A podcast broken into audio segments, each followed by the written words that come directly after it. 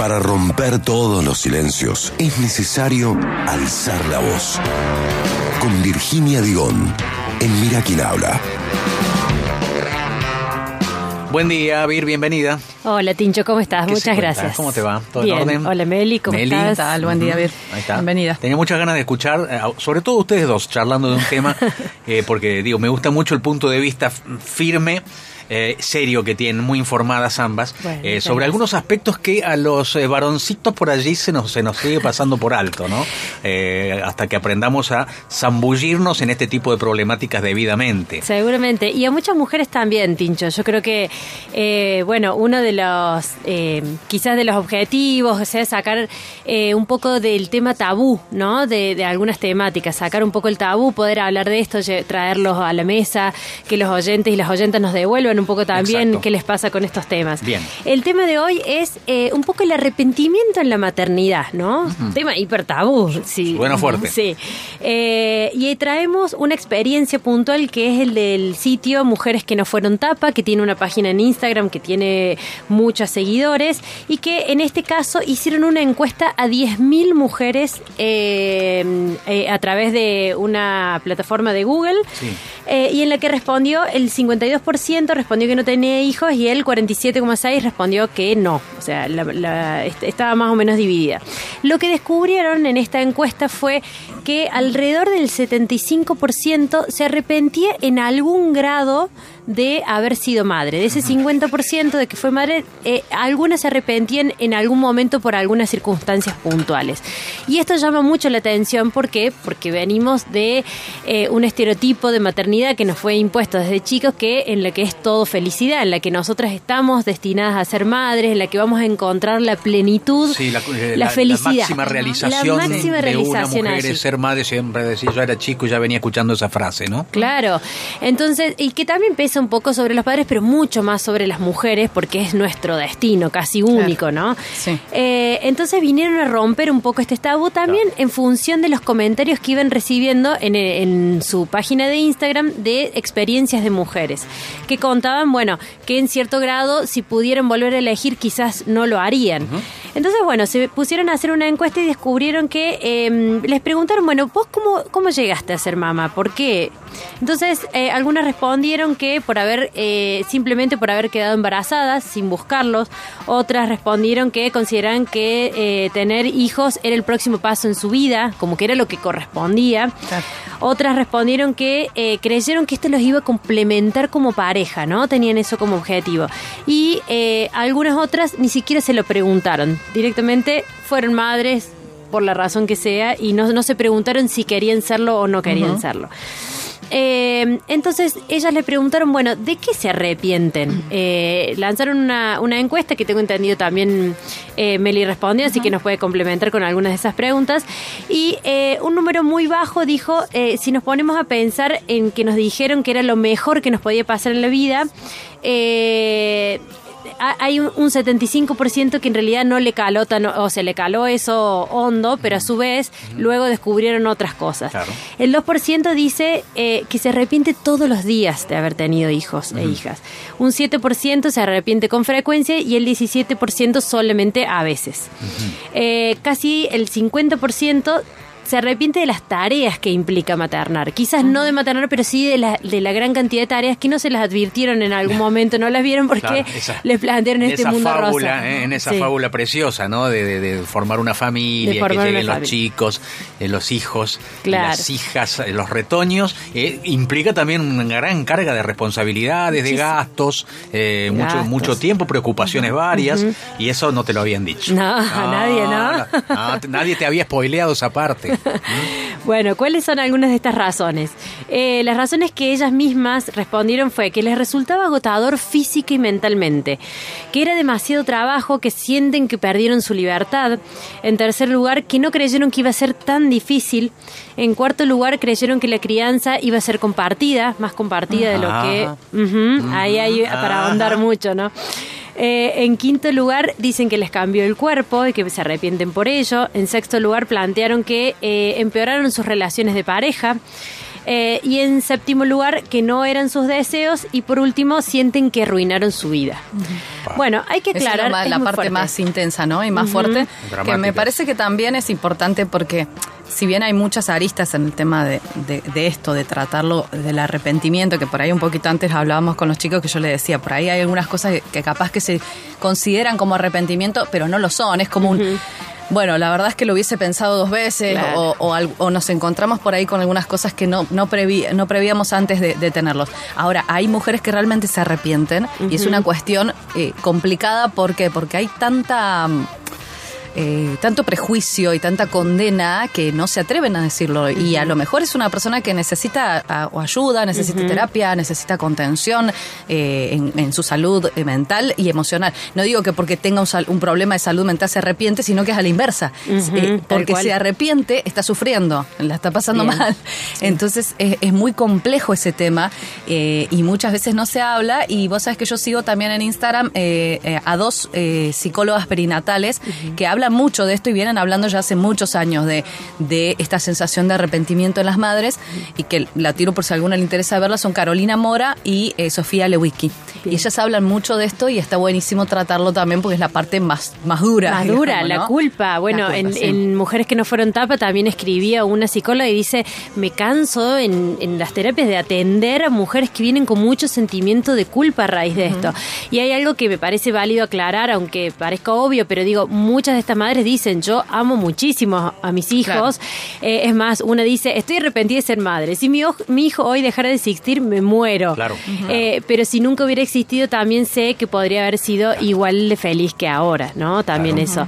Entonces, eh, muchas plantean esto, amo a mis hijos, Sí, sí. pero no me esperaba todo esto y quizás si lo tuviera que volver a hacer, o no lo hago, Tal o lo vez, pienso, claro. o lo postergo, o Claro, bueno. claro, claro. Eh, y eh, en relación a esto que decía Meli, eh, Lala Pasquini, que es la fundadora de esta página, que es una artista visual eh, y que coordina también un equipo de comunicadores que son los, los miembros de Mujeres que no fueron tapa, eh, dice esto, ¿a, a qué viene toda esta campaña también y esta exposición de los testimonios? ¿No? En que las mujeres puedan sentirse acompañadas, que no sientan que esto les pasa solo a ellas o que es una cosa rara o que estás mal. Eh, mirá, O que son malas madres. o que son malas madres. Entonces, a mayor información y mayor, eh, bueno, poder compartir de esto eh, y reducir también un poco estos mandatos que nos fueron impuestos, les devolvemos un poco, dice, la dignidad, ¿no? A, a las mujeres, el saberse acompañadas, entender el que el problema no somos solamente nosotras, ¿no? No, no somos nosotros, sino las condiciones de las que venimos, la educación que recibimos.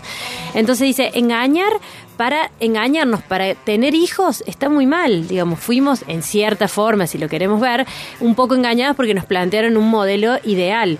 Entonces, también trabajar esa culpa es devolvernos un poco esta dignidad eh, para poder vivir en paz y para también brindarles a nuestros hijos y nuestras hijas eh, madres mejores, de mejor eh, calidad, si se quiere, digo, eh, en paz consigo mismas, que puedan ofrecerles eh, otro modelo de vida, otro modelo de, de- de crianza y que no esté también de nuevo atravesada por estos mandatos o por esta culpa, todo el tiempo sintiéndonos Empe- culpa. Empezando por el matrimonio, que ya es un mandato hi- histórico, ¿no? Pero ahora, ahora, ¿para qué el matrimonio? Pues para procrear. Eh, Claro. Era- Era el paso previo, necesario y fundamental, según la iglesia, Sí, eh, sí, sí, sí. Y, y- y gran parte de la sociedad para procrear. Ese era el fin de, de- de- de contraer matrimonio, ¿no? Sí. Eh, y es cierto, hoy, preguntas a, a- a muchas mamás y a muchos papás también que de no haber existido este mandato, quizás uno pudiese haber pla- planificado la vida de otra manera. Claro. Tomado otras decisiones, eh, tomado otra- priorizar otras cosas. Ahora sí, estoy de acuerdo con vos. Una vez que tus hijos nacieron, eh, ya sentís un amor incondicional y no los Sí. cambias por nada del mundo. Ahora, eso no es óbice para no pensar que lo, lo otro hubiese sido también provechoso. Seguramente. Y mire vos lo que también eh, planteaban la- las chicas de mujeres que no fueron tapa. De las que no fueron madres, el resultado, ¿no? Cuando les preguntaron si se arrepentían de no ser madres, solo el 4,2 se arrep- dijo que arrepentirse de no haber sido mamá, ¿no? Entonces es muy bajo el porcentaje y esto a qué se debe? A que la decisión de no ser madre va en contra de todo, o sea, realmente el mundo te pone a prueba todo el tiempo los médicos, Sí. pero ¿cómo no vas a ser madre? Pero tus amigas, tu familia, pero vos estás segura, entonces realmente es una decisión que llega luego de pensarse mucho, de mucho tiempo, de pensarle y de, y de ir contra estos estereotipos. Entonces, si no estás segu- muy segura, Exacto. la verdad es que no la tomas a Es una esa decisión decisión. tuya. Eh, y también calaban un poco en esta en este ideal que suele hacerse de las personas que no son madres, ¿no? De que venimos de una de una idea de que las personas que no fueron madres son eh, ciertamente o, o un poco fracasadas o que están tristes o están solas o que llevan una, una vida aburrida o gris. Eh, y también el, el otro, o sea, el- el- la otra cara de las personas que no fueron madres es, bueno, está bien, no fue mamá, pero mirá, llegó a la NASA, ¿no? Llegó, a, pisó, pisó Marte, pisó la Luna, ¿no? Como la heroína. Sí, sí. La, bueno, no fue madre, pero mirá, mirá todo lo que logró. Y, a veces, a veces esas cosas pasan precisamente por no ser madre. Claro. Digamos, pero no porque est- esté mal ser madre, y, o sea, no es porque do- sean dos cosas que se contraponen, sino porque nosotras llevamos tanto la carga de la crianza en contraparte con los hombres, o sea, a diferencia de los hombres, que es más difícil para las mujeres que tienen hijos llegar a esos lugares que para los hombres que tienen hijos. Ent- Entonces los hombres no se les cuestiona a personas que han hecho grandes logros en su vida personal o en su vida, eh, no sé, científica, profesional, lo que sea. Si son hombres, pueden ser padres o no pueden ser padres, es indistinto. Ahora, las mujeres, normalmente cuando logran esos, vos decís, ah, no, mira, y no tuvo hijos. Y claro, Y claro. porque tuvo que resignar la maternidad porque sabía que tenía que elegir entre una cosa o otra. Claro. Es terrible verlo de ese modo, pero es así. Sí, y, y también digo, poder ver modelos de mujeres no madres. Eh, haciendo vida común, no siendo heroínas. Digo, tampoco tenés Claro. que ser la mejor en tu Claro, trabajo no por no tener hijos. O sea, también estamos trasladando, ¿no? Eh, estereotipos y te- de nuevo mandatos. Ah, entonces no, no tuviste hijos, entonces quiero que seas la jefa de todo. Y bueno, no, capaz que no.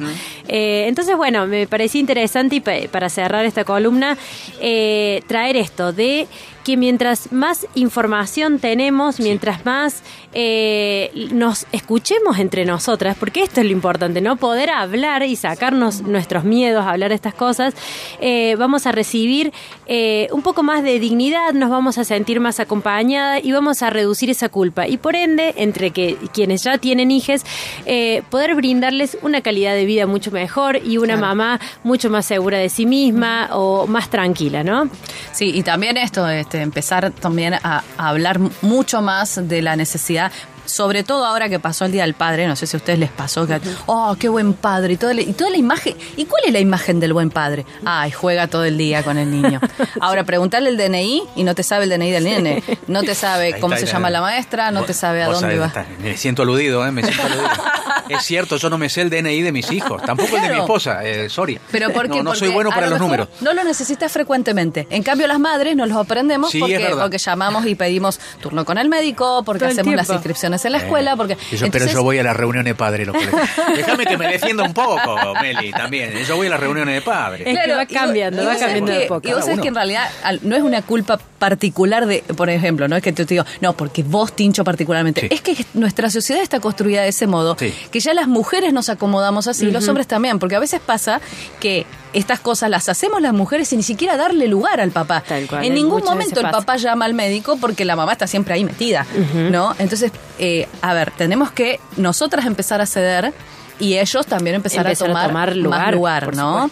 Eh, o por ejemplo, algo que yo veía mucho de, eh, ay, sí, porque el buen papá, el papá que cambia pañales, todo el tiempo habla de los cambiar pañales. Sí. Y yo digo, ¿por qué todo el tiempo hablamos? No, porque ahora los papás cambian pañales. Sí. Como si... Está yo bien, lo cambié pero- siempre, ¿eh? Yo lo cambié. Claro, cambiar pañales es fácil, chicos. Sí, sí, al lado de otras cosas. ¿no? Claro, la crianza en general, eh, y cambiar pañales es una boludez al lado de todo lo que implica y toda la carga que es criar un hijo. Entonces yo digo, ¿por qué dan ese ejemplo tan pedorro? Ah, sí, porque ahora los papás cambian No, pañales. hay mucho más que pero eso. que hagan mucho más. Es mucho más que eso, hacemos Sí, mucho más. Mira, les voy a compartir supuesto. algunos, algunos de, la- de- de- de las opiniones de nuestros oyentes. Dale. Eh, la maternidad, ¿qué tema? Dice Laura. Yo estoy satisfecha de ser madre, me costó mucho poder decidir.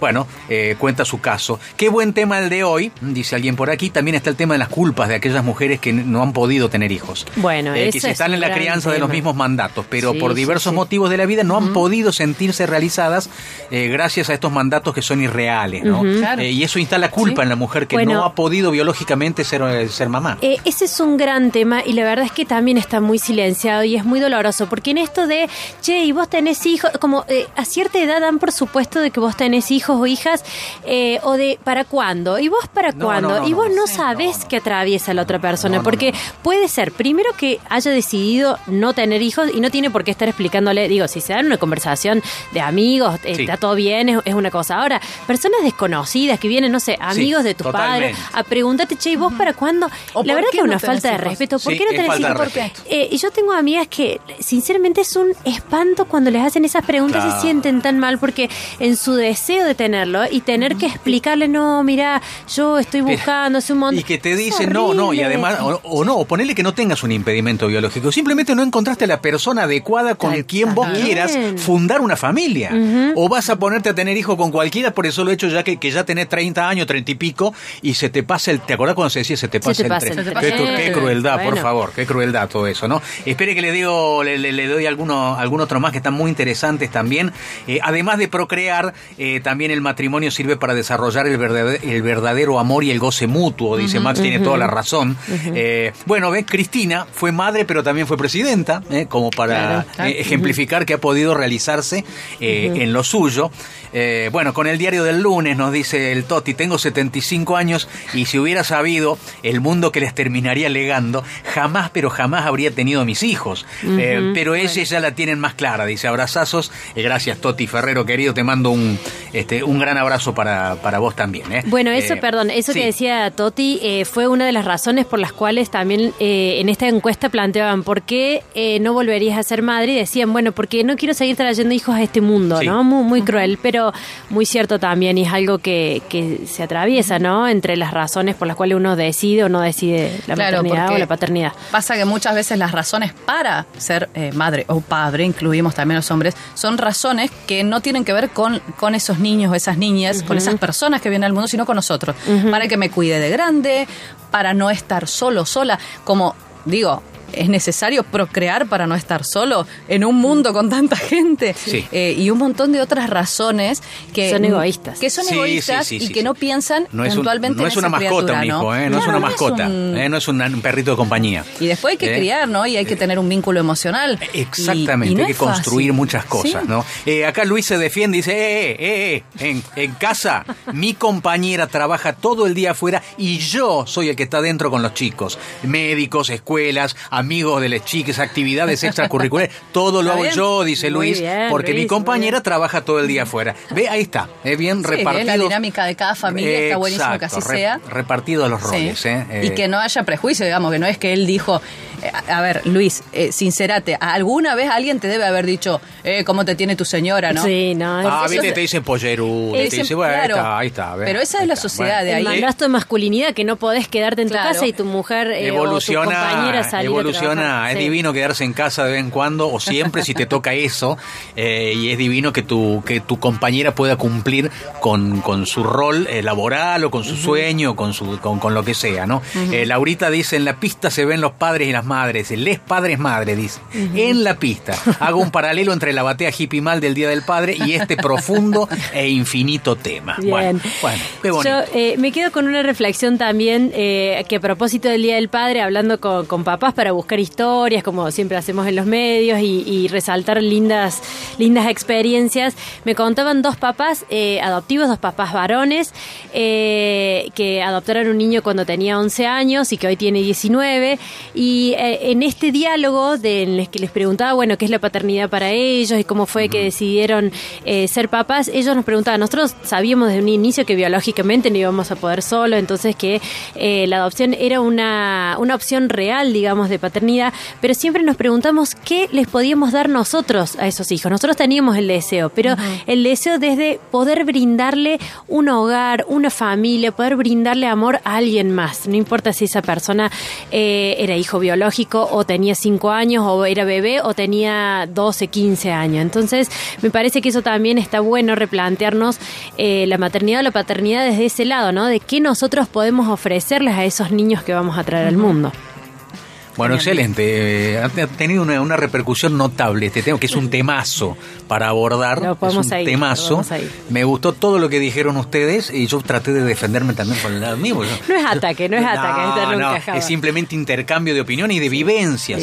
Cada uno cumple con el rol que le, que le toca, pero es muy bueno saber dónde estamos parados como padres y como madres y que, cuáles son las cosas que tenemos que cambiar. ¿no? Eh, Virginia, maravilloso, muchísimas gracias. Gracias a Meli, gracias a vos también porque han hecho un contrapunto notable aquí eh, y han ayudado a, eh, a, despertarnos de un montón de cosas y a instruirnos también. ¿eh? Vamos a seguir laburando juntos, todos juntos, en la crianza de nuestros hijos. Un placer, Virginia Diego. Gracias a ustedes. Mira quién habla. 12 años. 12 años en la radio de la Universidad Nacional de Córdoba.